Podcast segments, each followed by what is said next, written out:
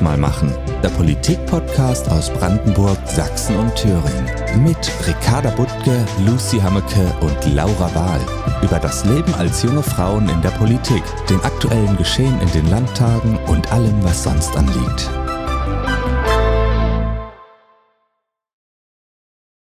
Hallo und herzlich willkommen zu einer weiteren Folge Lass uns mal machen. Es ist ein bisschen her, dass wir uns das letzte Mal gehört haben, aber ich freue mich sehr, ähm, dass wir euch heute auch wieder an der Leitung haben und hier am Video an den Mikrofonen sind einerseits Ricarda Buttke aus dem Brandenburger Landtag, meine Wenigkeit Laura Wahl aus Thüringen und Lucy Hammeke aus Sachsen, entschuldigen wir heute. Dafür haben wir aber einen anderen tollen Gast, nämlich Herrn Professor Dr. Jens Christian Wagner, den Direktor der Stiftung Gedenkstätten Buchenwald und Mittelbau Dora in Thüringen, mit dem wir heute über das wichtige Thema Gedenkstättenarbeit, aber auch Antisemitismus ähm, sprechen wollen und einen Blick auf die aktuelle Situation ähm, dieser Themen werfen wollen. Natürlich ähm, kann es, glaube ich, das gleich vorweg äh, bei dem Thema Gedenkstättenarbeit nicht nur um Vergangenes gehen, sondern nach dem grausamen Angriff am 7. Oktober auf Israel und Juden und Jüdinnen muss der Blick auf die Gegenwart da ein aktiver Part sein von Gedenk Gedenkarbeit. Da werden wir später drauf zurückkommen. Aber zunächst möchte ich mich erstmal ganz herzlich bei unserem Gast, Herrn Wagner, bedanken, dass Sie heute da sind ähm, und würde ihn einfach mal kurz vorstellen, damit ihr alle unseren Gast auch kennenlernt. Jens Christian Wagner ist 1966 geboren und hat in Göttingen und Santiago de Chile mittlere und neuere Geschichte, Geographie und Romanistik studiert und 1999 an der Universität Göttingen promoviert, unter anderem mit einer Studie zur Geschichte des Konzentrationslagers Mittelbau-Dora, was bei Nord Nordhausen liegt. Er war seitdem seit 2001 bis 2014 Leiter der Gedenkstätte Mittelbau-Dora, ähm, dann einige Jahre Geschäftsführer der Stiftung Niedersächsische Gedenkstätten und Leiter der Gedenkstätte Bergen-Belsen in Celle und ist seit Oktober 2020 ähm, Direktor der Stiftung Gedenkstätten Buchenwald und Mittelbau-Dora und Professor für Geschichte in Medien- und Öffentlichkeitsarbeit an der Friedrich-Schiller-Universität Jena. Ja, Herr Wagner, das Thema Gedenkstättenarbeit zieht sich also schon ganz lange durch Ihren Lebenslauf. Deswegen möchte ich gern mit der Frage einsteigen, ähm, wie sind Sie vom Geschichtsstudium dahin gekommen? Was war Ihre Motivation, sich stärker mit diesem Thema auseinanderzusetzen? Ja, ich bin über die inhaltliche Auseinandersetzung mit der Geschichte des Nationalsozialismus zur Gedenkstättenarbeit gekommen, dass ich irgendwann mal in einer Gedenkstätte arbeiten würde, stand eigentlich ähm, zunächst mal überhaupt nicht zur Debatte. Ich wollte eigentlich in Richtung Journalismus äh, gehen und dafür unter anderem Geschichte studiert.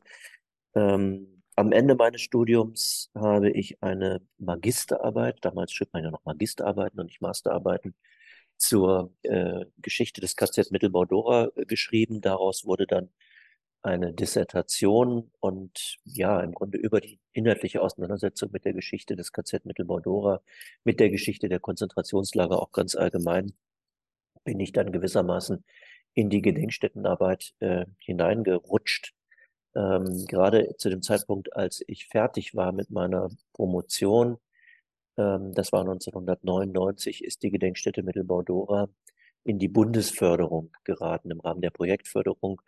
Damals ähm, sollte mit Bundesgeldern und mit Landesgeldern die Gedenkstätte Mittelbau-Dora komplett neu aufgestellt werden, mit einem neuen Museumsgebäude, einer neuen Dauerausstellung, ähm, der äh, Kennzeichnung des ehemaligen Lagergeländes und so weiter.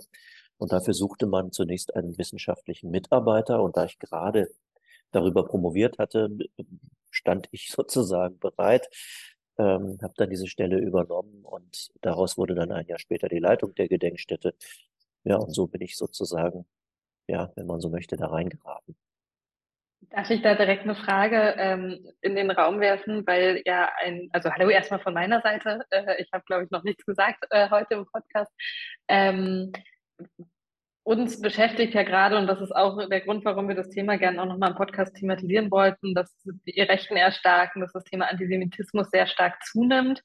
Ähm, Sie haben jetzt in der Zeit ähm, Ende des, man kann ja sogar sagen, Ende des letzten Jahrtausends, Anfang dieses Jahrtausends angefangen, wo auch schon gerade in Ostdeutschland ähm, viel Probleme mit rechten Jugendlichen, vielleicht ist es fast zu verschönigend, aber ne, Stichwort Baseballschlägerjahre uns sicherlich allen bekannt.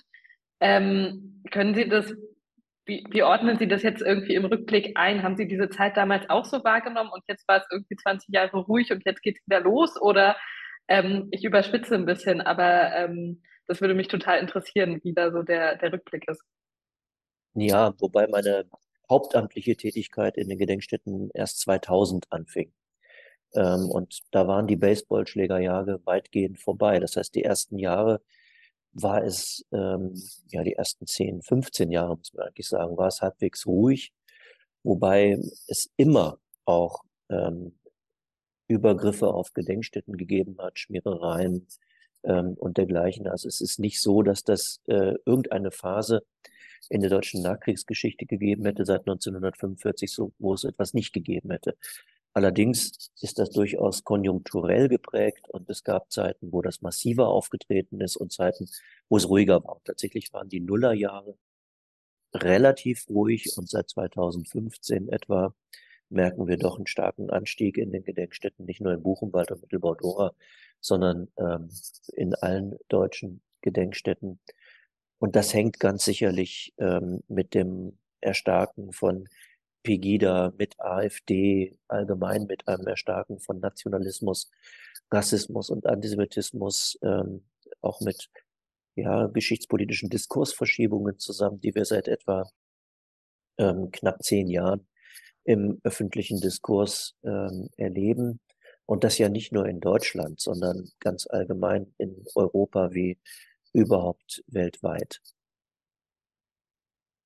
Und natürlich macht uns das Sorgen. Ähm, und äh, richtig große Sorgen ähm, machen wir nicht so sehr die Übergriffe auf Gedenkstätten, also wenn hier Neonazi-Schmierereien oder dergleichen sind, sondern richtig große Sorgen mache ich mir angesichts des Umstandes, dass die Partei die für dieses Milieu steht, und das ist die AfD als eine extrem rechte äh, Partei, die offenen Geschichtsrevisionismus betreibt äh, und deren Thüringer Parteichef Björn Höcke sich eine erinnerungskulturelle, äh, einen erinnerungspolitischen Wandel um 180 Grad äh, wünscht, so hat er das ja formuliert in seiner Rede in Dresden 2017, dass eine solche Partei im Augenblick in Thüringen bei 30 bis 35 Prozent der Wählerumfragen steht. Ähm, und mittlerweile würde ich es nicht mehr ausschließen, dass wir im nächsten Herbst einen Ministerpräsidenten haben, der Björn Höcke heißt. Und das wäre natürlich insgesamt für die politische Kultur, für unsere Demokratie eine Katastrophe, aber im Besonderen natürlich auch für die Gedenkstättenarbeit und für die Erinnerungskultur. Das ist ein Thema, wo wir gleich unbedingt noch ähm, tiefer einsteigen sollten. Ich würde vorab gern nochmal ganz allgemein äh, fragen, was eigentlich die Hauptaufgaben äh, von eines Gedenkstättenleiters sagen äh, sind. Also es wäre schön, wenn Sie für unsere HörerInnen kurz mal beschreiben könnten, wie sieht Ihr Tagesablauf aus? Was sind eigentlich so die Hauptaufgaben, mit denen Sie sich täglich auseinandersetzen? Ja, dann würde ich vielleicht mal anfangen damit, ähm, mit dem, wozu ich leider viel zu wenig Zeit habe und was eigentlich am meisten äh, Spaß macht, in Spaß in Anführungsstrichen, ähm, nee, manchmal auch wirklich, nämlich wirklich inhaltlich zu arbeiten. Also das ähm, Tollste im Leben einer Historikerin oder eines Historikers ist es eigentlich, ins Archiv zu gehen, ähm, sich alte Akten zu bestellen, die zu öffnen und ähm, ja, und Geschichte zu erforschen. Und dazu habe ich leider viel, viel zu wenig Zeit. Ähm, das, ich glaube, die letzten zehn Jahre war ich zweimal im Archiv. Ähm, tatsächlich besteht der größte Teil ähm, der Arbeitszeit eines Gedenkstättenleiters in administrativen Dingen, also Besprechungen. Das ist wahrscheinlich nicht sehr viel anders, als es bei Landtagsabgeordneten ist ähm, Besprechungen mit Kolleginnen, mit Kollegen, mit äh, Gästen hier im Haus, Planungen für Veranstaltungsreihen. Ähm, sehr viel Zeit verbringe ich auch mit Schreiben. Das macht allerdings äh, tatsächlich Spaß. Ähm, also Aufsätze schreiben, publizistisches Arbeiten, Öffentlichkeitsarbeit, ähm, Vorträge halten. Das passiert auch relativ häufig. Also alle zwei, drei Tage ähm, halte ich irgendwo ähm, einen Vortrag über unterschiedlichste Themen was deutsche Geschichte anbelangt, was internationale Geschichte anbelangt. Ich bin relativ viel unterwegs auf Dienstreisen, ähm, wenn es darum geht, andere Gedenkstätten zu äh, besuchen, äh, Gespräche mit Kolleginnen und Kollegen zu führen oder auf ähm, eine Tagung zu fahren, wo äh, wissenschaftlich man sich mit ähm, Geschichte oder Erinnerungskultur auch international auseinandersetzt. Ähm, Natürlich gehört auch äh, dazu, dass man Drittmittelanträge schreibt. Das ist das, was ich am allerwenigsten gerne tue. Ähm, oder ähm, Klinkenputzen im politischen Bereich, um mhm. die Finanzierung unserer Arbeit sicherzustellen. Auch das ähm, gehört dazu. Also es ist ein ziemlich breites Feld, mit dem man zu tun hat und langweilig wird einem hier ganz bestimmt nicht. Ich glaube, ich kann äh, für unseren Teil sagen, dass wir uns auch gerne öfter wünschen würden, tatsächlich inhaltlich zu arbeiten und Texte durchzuarbeiten und ähm, Sachen zu recherchieren. Also von daher kann ich das gut nachempfinden, was Sie sagen, dass natürlich viel Arbeit auch ähm, administrative Arbeit ist. Ähm, darf ich noch mal so eine Laienfrage stellen? Ähm, wie sieht denn überhaupt die Finanzierungsstruktur von Gedenkstätten aus? Ähm, kriegen Sie, Sie hatten angesprochen, dass Sie ähm, am Anfang Fördermittel, äh, äh, also nur Projektgelder bekommen haben und dann irgendwann in die quasi institutionelle Förderung gekommen sind.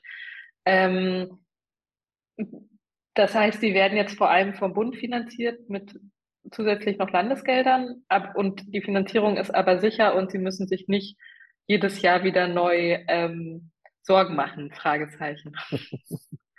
Ja, also ähm, Sie haben ja allgemein nach den Gedenkstätten gefragt und das kann man so allgemein gar nicht sagen, wie die Gedenkstätten finanziert werden, weil die Finanzierungsmodelle sehr, sehr unterschiedlich sind, je nach Trägerschaft. Bei den großen KZ-Gedenkstätten in Deutschland ist es so, also Neuengamme, äh, Sachsenhausen, ähm, Sachsenhausen und, und Ravensbrück sozusagen, was Brandenburg mhm. anbelangt, das ist ihr Bereich. Ähm, aber auch die bayerischen großen Gedenkstätten Flossenbürg und Dachau und die äh, Thüringer Gedenkstätten äh, Buchenwald und Mittelbau-Dora werden ähm, sowohl vom Bund als auch von den jeweiligen Ländern finanziert. Hier in Thüringen ist es so, dass wir mehr oder weniger hälftig von Bund und Land finanziert werden, und zwar institutionell.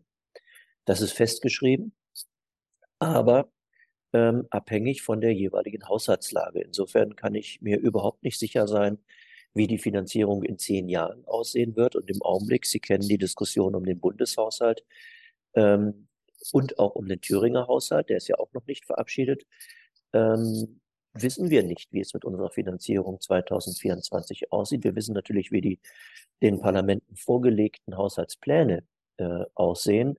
Und die sehen gut aus. Danach sind wir nächstes Jahr auskömmlich finanziert, nachdem in der Bereinigungssitzung des Haushaltsausschusses des Bundes uns eine ähm, Deckungslücke noch gefüllt wurde. Ähm, allerdings ist möglicherweise sind die Bereinigungssitzungen ähm, Makulatur angesichts der Unwägbarkeiten, was den Bundeshaushalt anbelangt. Also das ist wackelig und ähm, und sollte es im nächsten Jahr einen Regierungswechsel in Thüringen geben, dann ist die Finanzierung der Stiftung noch einmal wackeliger von Landesseite her. Und das Problem ist immer, wenn eine Seite ähm, ihre Förderung reduziert oder nicht so erhöht, wie es notwendig ist, denn wir haben ja auch mit Ausgabensteigerungen zu tun, ähm, dann ist, äh, zieht die andere Seite entsprechend nach, weil wir in der hälftigen Finanzierung sind. Und äh, so ist es in anderen Bundesländern auch. Also tatsächlich ist die Lage in äh, manchen Gedenkstätten jetzt schon prekär und wir wissen überhaupt nicht, was die Zukunft bringt. Und in der Vergangenheit habe ich das in den letzten 20 Jahren immer mal wieder erlebt, dass es Schwierigkeiten gab, entweder von Landesseite oder von Bundesseite her. Also es ist ein ständiges Ringen um eine auskömmliche Finanzierung der Gedenkstättenarbeit. Das ähm, kann ich mir leider sehr gut vorstellen und ist ja auch nochmal, ähm, macht sehr, sehr deutlich, einer unter den ganz, ganz vielen Aspekten, äh, warum es so wichtig ist, nächstes Jahr in Thüringen zu wählen und dass ähm, eine demokratisch vernünftige Situation dabei hoffentlich herauskommt. Ähm, das bringt uns vielleicht direkt zu einem ganz aktuellen Thema. Ähm, ich bin äh, sehr froh zu erleben, dass Sie sich ja auch eben immer wieder sehr ähm, konkret zur aktuellen politischen Situation äußern. Ich glaube, ähm, das ist äh, ganz wichtig, da eben auch zur Situation in Thüringen immer wieder von zivilgesellschaftlicher Seite aus klare Worte zu finden. Ähm, und ich würde gern einmal fragen, ganz konkret zur äh, Land Oberbürgermeisterwahl, die wir jetzt ja auch in Nordhausen hatten, die zum Glück, ich sag mal, ähm, glimpflich ausging, in dem Sinne, dass der AfD-Kandidat nicht gewählt worden ist. Nichtsdestotrotz natürlich ein absolut erschreckendes Signal ist, dass in einer Stadt mit Hochschule die AfD 45 Prozent in der Stichwahl erringen konnte. Ähm, wie war das für Sie, als klar war, da ist ein Kandidat in einer Stadt, auf deren Gebiet die Gedenkstätte Mittelbau Dora ähm, liegt und wie sind Sie damit umgegangen? Ja, ich muss bekennen, dass ich ähm, bis Juni etwa ähm, diese Gefahr gar nicht wirklich auf dem Schirm hatte. Und dann äh, gab es ein Schockerlebnis für uns alle in Thüringen, für Sie wahrscheinlich auch vor Wahlen, nämlich die Landratswahl in Sonneberg. Und, ähm, und da raunten dann ja schon ähm, die Orakel, dass äh, der nächste Sieg für die AfD die der Oberbürgermeister bzw. die Oberbürgermeisterwahl in Nordhausen sein würde. Und ähm, und dann habe ich mich etwas intensiver damit beschäftigt und ähm, stellte fest und kriegte das auch gespiegelt von Vertreterinnen der äh, Zivilgesellschaft aus Nordhausen, dass dort alle mehr oder weniger in Schockstarre waren und niemand ähm, es wirklich wagte, aus der Deckung zu kommen. Und tatsächlich, ähm, so im Juli etwa, gingen alle davon aus, ähm, dass es sicher wäre, dass der OB-Kandidat Prophet heißt er, er heißt tatsächlich Prophet, ähm, dass der gewählt äh, werden würde. Fun Fact am Rande, für die CDU trat ein Kandidat namens Trump an, also Trump, und äh, für die FDP kandidierte ein Herr Marx, ähm, Klammer zu. Und ähm, also alle gingen davon aus, äh, dass der AfD-Kandidat gewählt wird. Die Frage war eigentlich nur, ob er es bereits im ersten Wahlgang oder erst im zweiten Wahlgang schafft. Und in der Situation ähm, auch angesichts des Umstandes, dass vor Ort sich eigentlich nichts tat, ähm, haben wir dann hier in der Stiftung ähm, recherchiert, was es eigentlich mit diesem AfD-Kandidaten auf sich hat, der sich ja als ähm, ja so eine Art sachorientierter Konservativer, als gemäßigter AfD-Politiker ähm, inszeniert hat. Und dieser Inszenierung sind ihm viele auf den Leim gegangen. Dazu hat sicherlich auch beigetragen, dass mehrere demokratische Kandidaten äh, demokratischer Parteien in Nordhausen wenig Abstand zu ihm gehalten haben, sich gemeinsam mit ihm haben ablichten lassen, ähm, so dass das in der Öffentlichkeit aussah, als sei das eine ganz normale Wahl und ähm, und der Herr Prophet auch ein ganz normaler demokratischer Kandidat, wie die anderen auch. Auch, in, auch überregional wurde übrigens entsprechend in den äh, Zeitungen berichtet. Ähm, selbst in der Zeit ist Anfang September noch ein Artikel erschienen, in der es hieß, na ja, der sei ja eigentlich gar nicht so schlimm ähm, und sei ja sachorientiert. In der Situation haben wir dann äh, recherchiert und ähm, sehr, sehr schnell festgestellt, dass Herr Prophet in äh, mehrfach äh, mit geschichtspolitischen äh, Positionen in Blogs aufgetreten ist, die er geschrieben hat auf der Website der AfD Nordhausen. Da kann man sie auch jetzt noch nachlesen ähm, aus den Jahren 2020 bis 2022. Und, äh, und das waren Positionen, wenn man sie durchdekliniert, die ähm, eins zu eins geschichtsrevisionistische äh, rechtsextreme Positionen sind, wie wir sie seit vielen Jahren kennen und die so überhaupt nicht zum Image des sachorientierten Konservativen passen, sondern deutlich machen, dass da ein waschechter Rechtsextremer am Start war, der seinem äh, Thüringer Parteichef Björn Höcke in nichts nachsteht, was äh, rechtsextreme und geschichtsrevisionistische Positionen anbelangt. Da war zum Beispiel die Rede davon, äh, dass ähm, äh, der amerikanische Atombombenabwurf auf Hiroshima, dass die britischen Luftangriffe auf Dresden und Auschwitz ähm, gleichgesetzt werden.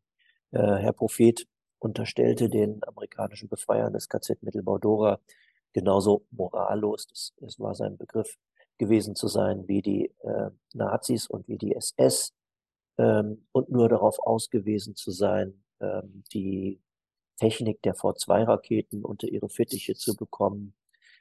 Ähm, es wurde mit Begriffen wie Schuldkult agiert. Es fiel die Chiffre Rheinwiesenlager. Das ist eine äh, klassische rechtsextreme, geschichtsrevisionistische Chiffre, ähm, hinter der das Narrativ steht, die Amerikaner hätten einen äh, Holocaust an den deutschen Soldaten begangen im Frühjahr 1945 und so weiter und so fort. Und ähm, mit diesen, diese Pamphlete haben wir ganz sachlich, ohne schrille Töne ähm, auseinandergenommen und deutlich gemacht, was sie geschichtspolitisch bedeuten. Ähm, dazu haben wir auch deutlich gemacht, dass es mehr als problematisch ist, wenn ein AfD-Kandidat äh, äh, während des Wahlkampfes sich auf Einladung des notorischen Antisemiten Jürgen Elsässer auf das Sommerfest des äh, rechtsextremen Kompaktmagazins begibt und dort eine Rede hält zwischen dezidierten Neonazis. Das passt natürlich überhaupt nicht zur, ähm, zur Tarnung als, äh, als sachorientierter Konservativer. Ähm, und uns erreichten in dieser Zeit dann auch etliche Schreiben von überlebenden Verbänden beziehungsweise Verbänden von Angehörigen von Überlebenden, die ihrer Sorge Ausdruck äh, verliehen, dass all das, was man in den 90er und frühen 2000er Jahren in Nordhausen geschafft hat, nämlich ähm, auf die Überlebenden zuzugehen, Vertrauen zu erarbeiten, dass all das auf dem Spiel steht, wenn jemand zum äh, Oberbürgermeister gewählt wird, der die Opfer des Nationalsozialismus de facto verhöhnt, indem er ihr Leiden relativiert ähm, und ähm, mit angeblichen Alliierten Unrecht gleichsetzt. Und das hat dann ähm, offensichtlich andere in der Zivilgesellschaft in Nordhausen ermuntert, ihrerseits ihre Stimmen zu erheben. Ganz besonders ähm, haben das die Studierenden der Hochschule Nordhausen gemacht, die tatsächlich als erste aus der Deckung kamen und gesagt haben, so kann das hier nicht gehen und wir fürchten um den internationalen Ruf Nordhausens. Äh, internationale Studierende haben auch Angst, wenn ein Rechtsextremer zum Oberbürgermeister gewählt wird. Ähm, und dann hat sich auch die Kirche positioniert, es haben sich Träger äh, der sozialen Arbeit ähm, positioniert und ähm, tatsächlich hat sich dann ein Bündnis gefunden unter dem Hashtag Nordhausen zusammen, ähm, ein zivilgesellschaftliches äh, Bündnis, äh, parteiübergreifend und auch parteiungebunden, das in den äh, Wochen vor der Erstwahl und dann vor allen Dingen in den zwei Wochen zwischen der ersten Wahl, die ja tatsächlich äh, zugunsten von Prophet noch ausgegangen war, der knapp die absolute Mehrheit verpasste. Und so kam es dann zur Stichwahl. Und in den zwei Wochen bis zur Stichwahl gab es eine sehr massive Mobilisierung durch das zivilgesellschaftliche Bündnis Nordhausen zusammen mit äh, mehreren Veranstaltungen, auf denen unter anderem ich dann auch gesprochen habe, und deutlich gemacht habe, was Herr Prophet eigentlich äh, tatsächlich ist, nämlich nicht der Prophet, sondern ein äh, klassischer ähm, Geschichtsrevisionist und, und Rechtsextremer. Und ja, zu unserer aller großer, äh, großen Überraschung ähm, hat das tatsächlich äh, gefunkt. Und wir konnten die Mehrheit der Nordhäuserinnen und Nordhäuser überzeugen, den demokratischen Buch, äh, Kandidaten Buchmann zu wählen, wobei man deutlich sagen muss, die Ausgangslage war denkbar schlecht, denn Herr Buchmann ähm, hatte es sich mehr oder weniger mit den meisten demokratischen Fraktionen im Stadtrat ähm, äh, verdorben. Ähm, man stand im Streit. Ähm, seitens des äh, Landrates gab es eine Suspendierung, die erst kurz vor der Wahl ähm, wieder aufgehoben wurde durch einen Gerichtsbeschluss. Es gibt immer noch 14 Dienstaufsichtsbeschwerden, die äh, laufen gegen den äh, amtierenden und wiedergewählten Bürgermeister. Also keine gute Ausgangslage und im Grunde eine Steilvorlage für die AfD. Und dass es trotzdem gelungen ist, ähm, einen AfD-Bürgermeister zu verhindern, das ist für mich extrem ermutigend mit Blick auf das, was im Jahr 2024 ansteht. Also Stichwort Kommunalwahlen, Europawahl und dann vor allen Dingen die Landtagswahl. Ja, erstmal herzlichen Glückwunsch zu dem Erfolg, an dem Sie ja auch mitgewirkt haben, ähm, dass das überhaupt gelungen ist unter den schwierigen Voraussetzungen, ähm, ja, die Wahl von einem AfD-Oberbürgermeister zu verhindern. Ähm, ich stelle mir, und ich habe mir das auch schon bei ähm, der Wahl im Landkreis Sonneberg und auch bei der Wahl, die ja beide bundesweit Aufmerksamkeit auch, ja, Sie hatten ja auch gesagt, Zeit hat darüber berichtet, viele Medien haben darüber berichtet. Also so aus Brandenburger Perspektive habe ich natürlich auch rüber geschaut. Ich selber wohne in der Lausitz, wir haben auch Regionen, wo wir nächstes Jahr bei den Kommunalwahlen fürchten, dass die AfD äh, möglicherweise auch eine Mehrheit in den Gemeindevertretungen erhält. Ähm, und irgendwie denke ich mir die ganze Zeit, man, so kann es doch nicht weitergehen. Also wir können uns doch jetzt nicht von Wahl zu Wahl hangeln und überdenken, oh Gott, hoffentlich geht es dieses Mal noch gut. Ähm, von daher würde mich interessieren, auch aus den Erfahrungen, die Sie gemacht haben, ähm, was wäre Ihr Appell jetzt an uns auf der einen Seite als Politikerinnen, aber auch gern auch an andere gerichtet, also auch äh, an, weiß ich nicht, Medienfachöffentlichkeit, ähm, wie, wie sollten wir aus Ihrer Sicht damit umgehen, um nicht immer wieder in diese Situation des auch Verhinderungswahlkampfes zu kommen? Weil ich nehme mal an, dass es jetzt in dem Fall auch nicht so war, dass sich alle gedacht haben, Mensch, das ist jetzt der Kandidat, dem ich mache ich Wahlkampf, sondern es war ja eher so, das könnte uns drohen. Und das ist so ein schreckliches Szenario, dass ich jeden demokratischen Kandidaten unterstütze. Ähm, und eigentlich ist das ja eine wirklich schlimme Situation, in der wir schon sind. Also ja, also eigentlich muss man sagen, ähm, auch, auch, wenn ich dem Herrn Buchmann damit vielleicht zu nahe trete, weil er selbst ich, ist ein honoriger Mensch, aber ähm, der äh, demokratische Kandidat in Nordhausen ist im Grunde nicht gewählt worden, sondern der nicht-demokratische ist nicht gewählt worden. Ähm, falls ich mich verständlich ausgedrückt habe. Also es war eine, ein, die, die gewissermaßen die Abwahl oder die, die ähm, ja, die, der, die, die Furcht vor dem AfD-Kandidaten hat dann dazu geführt, dass jemand gewählt wurde, der eigentlich nicht sehr viel Zuspruch hatte.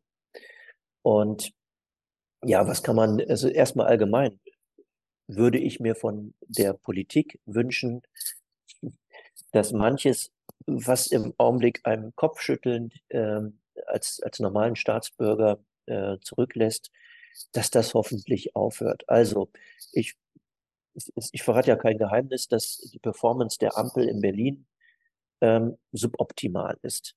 Ähm, das, was jetzt mit, mit dieser, mit dem, mit der Entscheidung des Bundesverfassungsgerichts passiert ist im Hinblick auf das 60 Milliarden, äh, auf diesen 60 Milliarden Topf, ähm, und die ganze Unsicherheit, die mit dem Bundeshaushalt dahinter steht, das ist eine Katastrophe.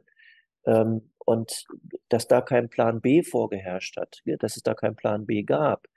Und ich will jetzt gar nicht der grünen Fraktion irgendeinen Vorwurf machen. Ich will auch nicht der, der SPD einen Vorwurf machen. Auch nicht der, ähm, der FDP, auch nicht der CDU, dass sie geklagt hat. Aber dass man da keinen Plan gehabt hat, wie man damit umgeht, ganz offensichtlich. Das ist doch, ähm, das ist Wasser auf die Mühlen der AfD, ähm, die behauptet, naja, da oben sitzen lauter Nichtskönner und ähm, lasst uns mal ran, wir kriegen das gerissen. So ähnlich ist das in Nordhausen dann ja auch gelaufen. Ähm, also Stichwort 14 Dienstaufsichtsbeschwerden gegen einen Oberbürgermeister, der suspendiert wurde, mit fast allen Fraktionen im Stadtrat zerstritten war. Ähm, und dann kann man sich hinstellen und sagen, ja, wir sind die Saubermänner, wir räumen jetzt hier mal auf und wir bringen das Schiff wieder auf Fahrt.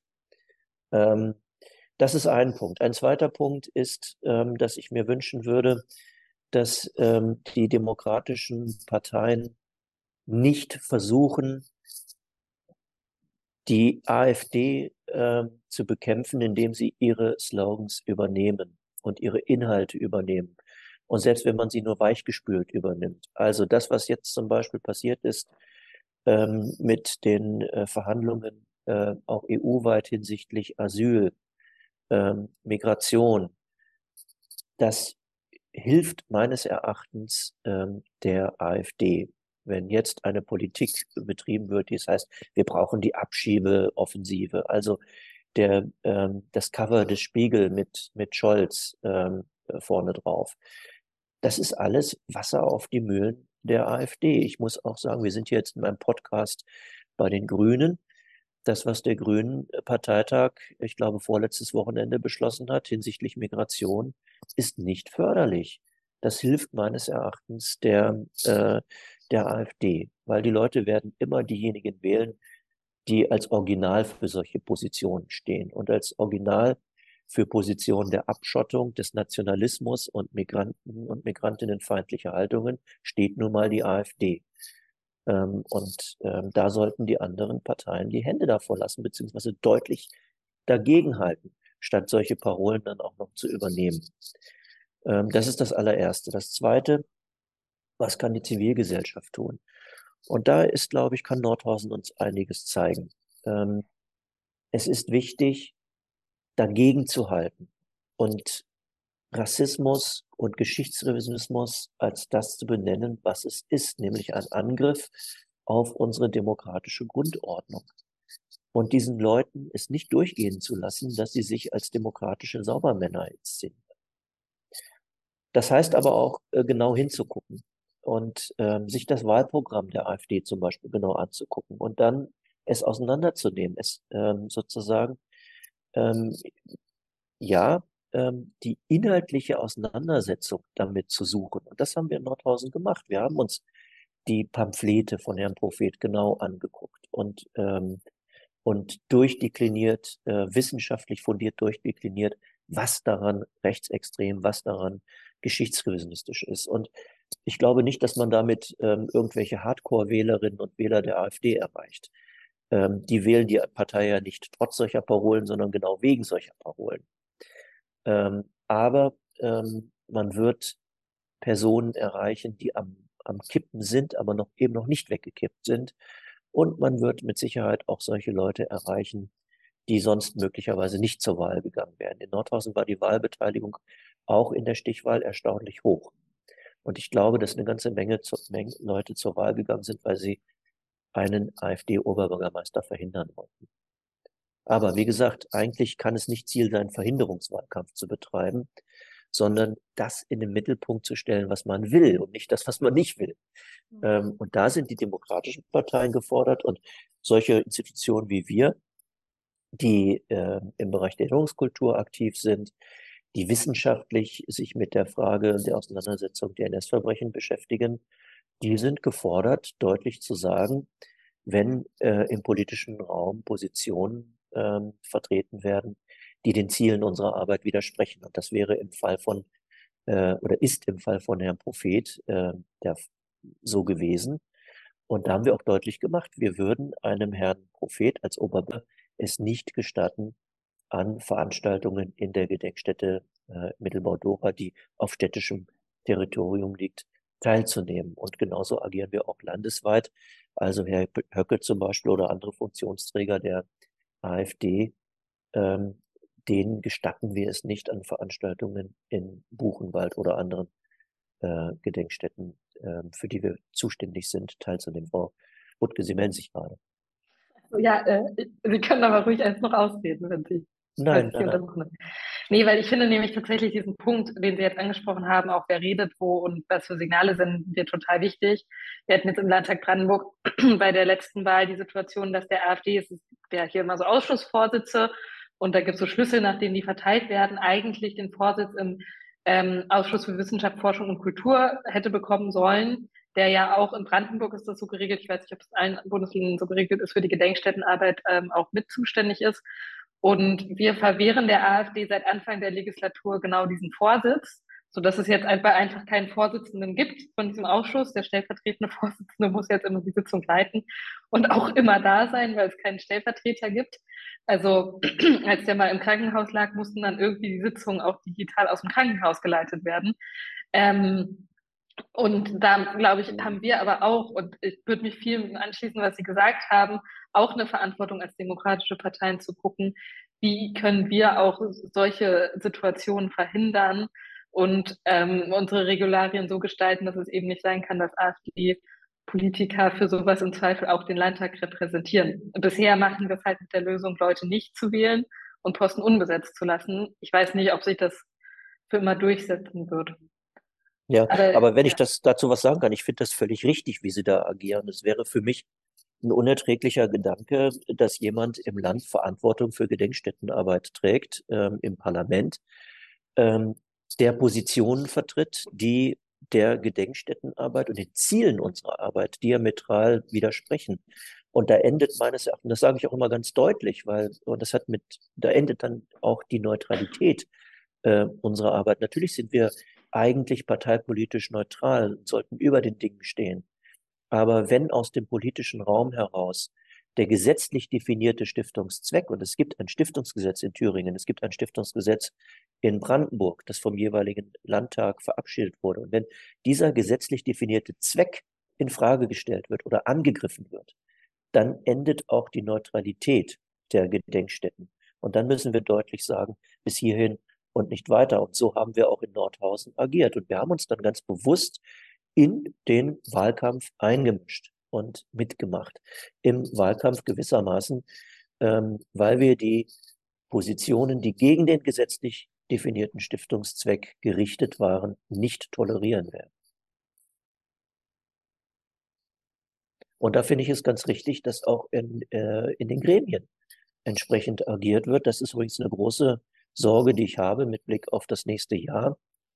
Ähm, wenn ähm, wir eine wie auch immer geartete ARD, äh, ARD sage ich schon, äh, AfD getragene Regierung in Thüringen haben sollten, dann wird entweder direkt oder indirekt die AfD auch in unserem Stiftungsrat mitsprechen und damit ähm, Verantwortung tragen für das, was wir in den Gedenkstätten Buchenwald und Mittelbau-Dora machen. Dann ist gewissermaßen der Bock zum Gärtner gemacht. Und ähm, das sollte natürlich nach Möglichkeit verhindert werden. Aber letzten Endes verhindern können es nur die Wählerinnen und Wähler. Und äh, natürlich DemokratInnen, wo ich ja hoffe, dass im demokratischen Spektrum, auch wenn wir uns an vielen Stellen teilweise im Landtag leider schwer tun, dieser Anstand immer noch vorhanden ist, dass ganz klar ist, das ist die Position, die nicht eingerissen werden kann. Ähm, aber ich kann Ihre Befürchtungen natürlich nachvollziehen, weil ähm, die Gefahr der Öffnung nach rechts außen, gerade bei einzelnen ChristdemokratInnen, ähm, die möglicherweise im nächsten Landtag sitzen werden, halt leider ähm, gegeben ist. Ähm, das wäre ein Thema, ähm, wo wir eigentlich noch viel länger drüber reden sollten und müssten.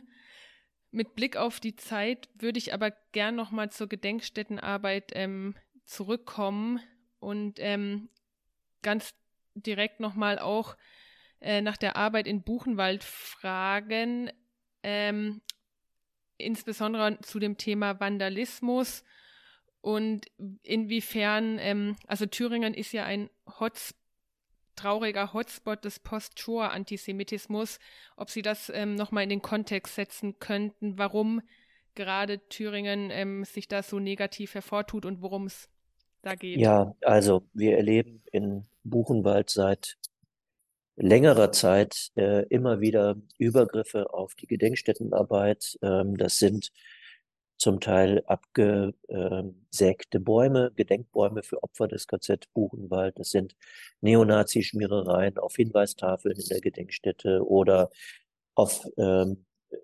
Gedenksteinen eingeritzte Hakenkreuze. Ähm, Besucherinnen und Besucher, die den Hitlergruß zeigen oder sie Heil rufen oder dergleichen. Ähm, sowas äh, haben wir relativ viel. Und das hat in den letzten Jahren deutlich zugenommen. Insbesondere jetzt im letzten Sommer äh, hatten wir fast täglich solche Vorfälle. Und ähm, das ist allgemein eine gegen die Gedenkstättenarbeit ähm, gerichtete Haltung, die sich da zeigt. Ähm, und damit geht immer auch äh, der sogenannte Post-Shoah-Antisemitismus einher. Also Antisemitismus, der sich daraus speist, dass man die Erinnerung an den Holocaust, an die Ermordung der europäischen Juden versucht zu verhindern oder klein zu reden. Ähm, also geschichtsrevisionistische Positionen. Ähm, und das erleben wir tatsächlich äh, zunehmend in den Gedenkstätten, übrigens auch in Form von E-Mails, ähm, von Anrufen ähm, und dergleichen. Also das hat tatsächlich deutlich zugenommen. Es ist aber, ähm, natürlich sind solche Positionen äh, Minderheitenpositionen in den Gedenkstätten. Also die meisten Besucherinnen und Besucher, die hierher kommen, kommen sehr geschichtsbewusst hierher. Und wir leben auch umgekehrt ähm, eine sehr starke Solidarisierung mit unserer Arbeit. Ähm, je mehr Vorfälle ähm, rechtsextremer und antisemitischer Art es im Lande gibt, ähm, das ist etwas Positives. Aber natürlich beachten, beobachten wir diese Übergriffe mit, mit, mit großer Sorge. Übrigens ist da nicht nur Thüringen ein Hotspot. Ich habe äh, mehrere Jahre lang, bevor ich vor drei Jahren dann äh, wieder nach Thüringen zurückkam, ähm, habe ich in den niedersächsischen Gedenkstätten gearbeitet. Und äh, dort hatten wir in dieser Zeit immer wieder Übergriffe und gerade jetzt auch im letzten Sommer gab es ähm, erhebliche geschichtsrealistische Vorfälle in niedersächsischen Gedenkstätten bis hin zu einem Angriff auf die Geschäftsstelle der Stiftung Thüringen, äh, der Thüringische Gedenkstätten, sage ich jetzt schon, der Stiftung Niedersächsische Gedenkstätten in Celle, die ähm, von mutmaßlichen Neonazis entglast wurde. Ähm, also das ist kein rein ostdeutsches Phänomen, sondern ein gesamtdeutsches. Direkt daran anknüpfend ähm, würde ich gern die Frage stellen, merken Sie auch in der Gedenkstättenarbeit ähm, die Auswirkungen des grausamen Hamas-Angriffs auf Israel, ähm, der sich ja in Deutschland leider ganz, ganz deutlich in gestiegenen Antisemitismuszahlen und der Bedrohungslage für hier lebende Juden und Jüdinnen ähm, spürbar macht. Wie ist es in Ihrem Arbeitsumfeld? Ja, also ich ähm, habe darüber auch mit Kolleginnen und Kollegen aus anderen Gedenkstätten gesprochen, auch aus Berliner Gedenkstätten, aus der Wannsee-Konferenz zum Beispiel oder auch Sachsenhausen. Ist nicht Berlin, aber liegt sozusagen im Speckgürtel von Berlin. Und äh, da ist es tatsächlich ein bisschen anders als bei uns in Thüringen. Ähm, in Berlin äh, macht sich das bemerkbar, ähm, auch durch äh, Angriffe, ähm, also Provokationen von Besucherinnen und Besuchern ähm, bei Betreuungen von Gruppenbesuchen zum Beispiel. Hier in Thüringen machen wir eigentlich die Erfahrung, dass der äh, Angriff der Hamas, dass das Massaker vom 7. Oktober ähm, sich bislang in offenen Angriffen auf die Gedenkstättenarbeit nicht gezeigt hat.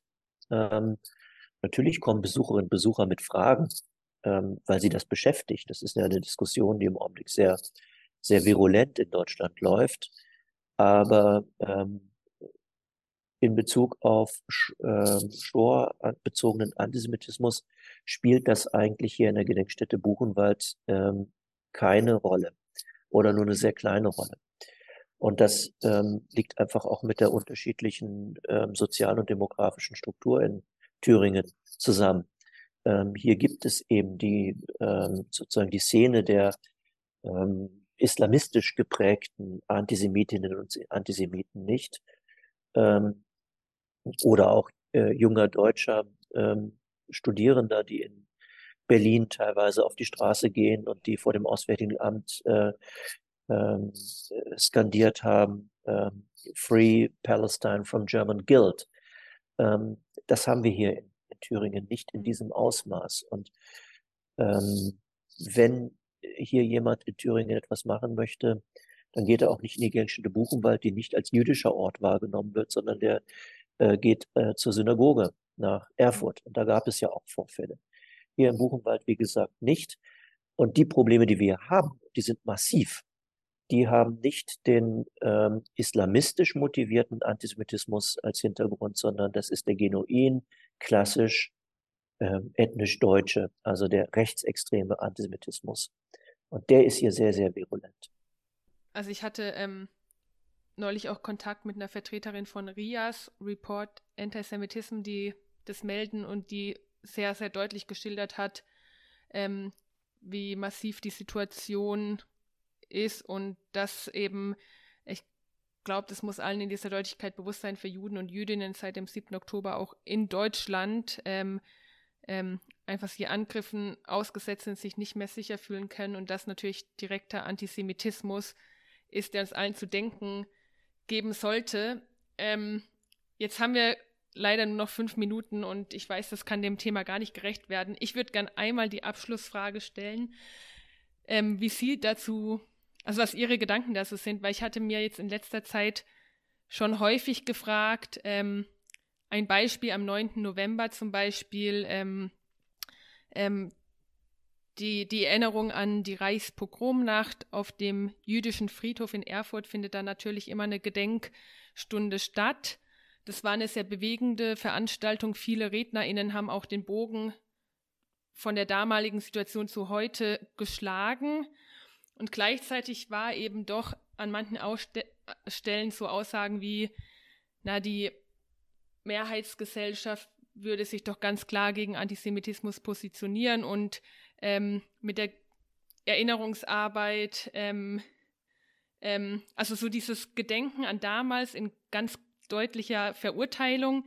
Und ich dachte mir gleichzeitig, ich habe manchmal das Gefühl, wir schaffen es irgendwie nicht gut, von den Gräueln des Holocausts ähm, dann doch deutlich zu machen, was das auch heute für ein aktives politisches Handeln bedeuten muss. Wie ist da, vielleicht haben Sie dazu irgendwie nochmal ähm, was, was Sie auf den Weg uns geben möchten? Ist ein ganz, ganz komplexes Thema ähm, und sehr ambivalentes Thema. Also, ähm, Auseinandersetzung mit dem Nationalsozialismus oder überhaupt Gedenkstättenarbeit macht meines Erachtens nur dann einen Sinn, wenn sie mehr sein soll als das Trauern um die Toten, nämlich historisches Lernen. Das ist ja unser Ziel, wenn Aktualitätsbezüge hergestellt werden. Ähm, tatsächlich besteht unsere Erinnerungskultur aber zu einem ähm, doch beträchtlichen Teil aus ähm, Entlastungsnarrativen oder aus etwas, was Max Czolek ähm, als Versöhnungstheater bezeichnet. Also nicht einer wirklichen Auseinandersetzung mit den Verbrechen, sondern ja, einem, einem Trauern ohne nachzudenken. So bezeichne ich das immer. Oder es ist so eine Art Wohlfühlerinnerungskultur. Das heißt, man trauert um die Toten und findet das auch alles ganz schrecklich, was vor 80 Jahren passiert ist. Ähm, identifiziert sich mit den Opfern, was meines Erachtens eine Anmaßung ist, wenn das aus der Posttätergesellschaft herauskommt. Mhm. Aber es fühlt sich eben gut an, auf der guten, auf der richtigen Seite zu stehen. Und was viel zu wenig stattfindet, ist eine wirkliche Auseinandersetzung mit den NS-Verbrechen. Und das heißt, dass wir eben nicht nur um die Opfer trauern, ähm, was völlig richtig ist. Die Opfer müssen gewürdigt werden, zunächst auch erstmal überhaupt anerkannt werden. Und es gibt nach wie vor eine ganze Reihe von Opfern, bis heute nicht wirklich anerkannt werden. Denken wir an die als kriminell oder sogenannten asozial Verfolgten. Ähm, auch ähm, als homosexuell Verfolgte wurden lange Zeit nicht anerkannt. Es, äh, Im Gegenteil, es gab eine Kontinuität der Verfolgung nach 1945. Also, ähm, es ist wichtig, äh, um die Opfer zu trauern und sie zu würdigen, aber wir brauchen mehr. Wir brauchen nämlich die Frage, warum Menschen überhaupt zu Opfern gemacht wurden. Wer sie zu Opfern gemacht hat, muss gefragt werden. Und das heißt, wir müssen uns mit der Funktionsweise der NS-Gesellschaft auseinandersetzen, die eine radikal rassistisch geprägte Gesellschaft gewesen ist, die auf zwei Säulen stand. Integrationsangeboten an die deutsche Mehrheitsgesellschaft, der erzählt wurde, sie sei etwas Besseres, sie sei etwas rassisch Hochwertiges und auf der anderen Seite Ausgrenzung, Verfolgung und am Ende Mord gegenüber denjenigen, die nicht zur propagierten Volksgemeinschaft der Nazis gehörten. Und diese Wechselwirkungen in den Blick zu nehmen, in den Blick zu nehmen, warum die meisten Deutschen bereitwillig mitgemacht haben, sogar eigeninitiativ mitgemacht haben, selbst mobilisierend mitgemacht haben, ähm, welche Rolle Verheißungen der Ungleichheit spielten, welche Rolle Kriminalisierungsdiskurse gegenüber den Ausgegrenzten äh, spielten. Und das sauber aus der Geschichte herausgearbeitet. Das ist wichtig, weil dann können wir Aktualität, äh, Aktualitätsbezüge herstellen, deutlich machen, wie Kriminalisierungsdiskurse heute funktionieren ähm, wie Verheißungen der Ungleichheit heute funktionieren. Man braucht sich nur die Parteiprogramme der AfD anzugucken. Das ist, mhm. Der, das alte Gift der Volksgemeinschaftsideologie in vermeintlich neuen ähm, Schläuchen, wenn da vom solidarischen Patriotismus zum Beispiel gesprochen wird, äh, von Benedikt Kaiser, der aus dem Institut äh, von Kubitschek in äh, Schnellroda stammt und der von Höcke ähm, sehr massiv rezipiert und verbreitet wird. Ähm, aber wir müssen immer sauber aus der Geschichte herausarbeiten und damit komme ich zum Ambivalenten. Wir sollten vorsichtig sein mit falschen historischen Analogien. Ähm, und ähm, da merke ich im Augenblick, dass vieles komplett durcheinander geht. Und ähm, man muss sich nur die Argumentation, die geschichtspolitische oder die politische Argumentation mit historischen Bezügen in Bezug auf den Nahostkrieg angucken. Und da werfen sich beide Seiten ähm, äh, NS-Bezüge vor. Also von palästinensischer und pro-palästinensischer Seite wird gesagt, dass was Israel macht, sei ein Genozid, sei ein Völkermord im Gazastreifen und so weiter und so fort. Da werden NS-Bezüge hergestellt. Sozusagen die Juden als die neuen Nazis. Und umgekehrt ähm, gehen ähm, viele auf die Straße und sagen, ähm, das, was äh, die Hamas am 7. Oktober gemacht hat, sei ein neuer Holocaust. Natürlich ist das, was die Hamas am 7. Oktober gemacht hat, ein, ein bestialisches Massaker. Und das war tatsächlich das schlimmste Massaker, das an Juden begangen wurde seit 1945. Trotzdem wäre ich sehr, sehr vorsichtig mit diesen NS-Analogien. Äh, ähm, deswegen gehe ich auch nicht auf die Straße und sage, nie wieder ist jetzt, weil ich diese Analogien für schief halte. Ähm, und ich finde, man äh, kann mit, mit, mit aller Macht und allen guten Gründen es verurteilen, dass Juden abgeschlachtet werden. Dazu brauche ich nicht die NS-Bezüge. Das ist so schon schlimm genug. Und wir sollten vorsichtig sein mit diesen, ähm, mit diesen aus dem Heute heraus und aus der moralischen Empörung heraus ähm, argumentierenden ähm, NS-Bezügen. Also, wir brauchen Rekontextualisierung. Wir brauchen eine Besinnung, eine geschichtspolitische Besinnung und müssen dieser geschichtspolitischen Verwahrlosung, die wir zum Teil merken im historischen, im politischen Diskurs, ähm, sozusagen eine Rekontextualisierung und ja, im Grunde eine wissenschaftliche Grundierung entgegensetzen. Und da geht im Augenblick vieles durcheinander. Also im Grunde ist unsere Geschichtskultur ziemlich verlottert im Augenblick. Und dazu haben vielleicht auch manche aus dem Gedenkstättenbereich beigetragen. Immer sozusagen nicht mit bösem Willen. Aber ähm, wir sollten da tatsächlich ein bisschen vorsichtiger sein.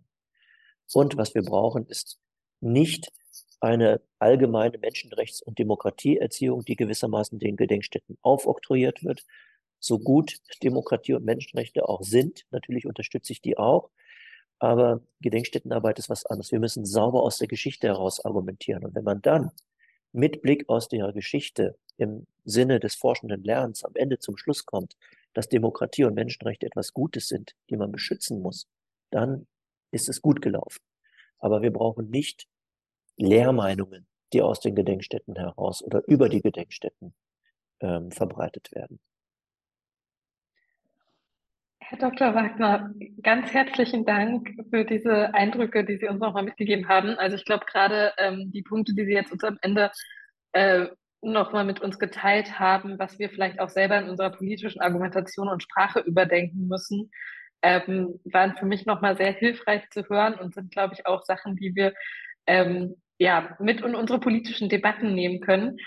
Ähm, da Sie jetzt in den nächsten Termin müssen, sage ich Ihnen ganz, ganz herzlichen Dank. Ich glaube, wir haben ähm, ganz, ganz viel gelernt. Ich will nochmal zwei Sachen ähm, besonders, oder eigentlich eine Sache, die ist, glaube ich, die wichtigste, die, ähm, nee, die wichtigste ist falsch. Eine wichtige Sache, die ich gern aus diesem Gespräch mitnehmen möchte und wo ich Sie auch als ähm, äh, Beispiel gerne ähm, nutzen möchte, klingt ein bisschen blöd, aber äh, darstellen möchte, weil ich sehr wichtig finde, dass Sie gesagt haben, dass Sie eben an einem Punkt sind, wo Sie auch als neutrale Institution oder als neutrale Person die Stimme gegen bestimmte Parteien äh, und gegen bestimmte Tendenzen in unserer Gesellschaft erheben.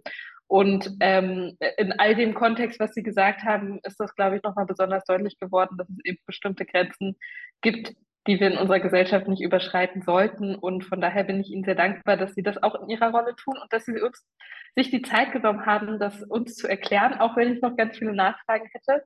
Von daher wünsche ich Ihnen einen schönen Tag und allen Hörerinnen und Hörern hoffe ich, dass Sie äh, viel mitgenommen haben und äh, angeregt sind, sich vielleicht mit dem Thema auch weiter auseinanderzusetzen. Ähm, unsere nächste Folge kommt erst wieder im neuen Jahr. Schickt gerne wie immer auch Themenvorschläge ähm, an uns und gebt uns gerne Feedback zu der Folge auf unseren Social Media Kanälen oder eure Fragen und Ideen ähm, sind immer herzlich willkommen. Ganz herzlichen Dank fürs Zuhören und bis zum nächsten Mal. Ich danke für das Gespräch.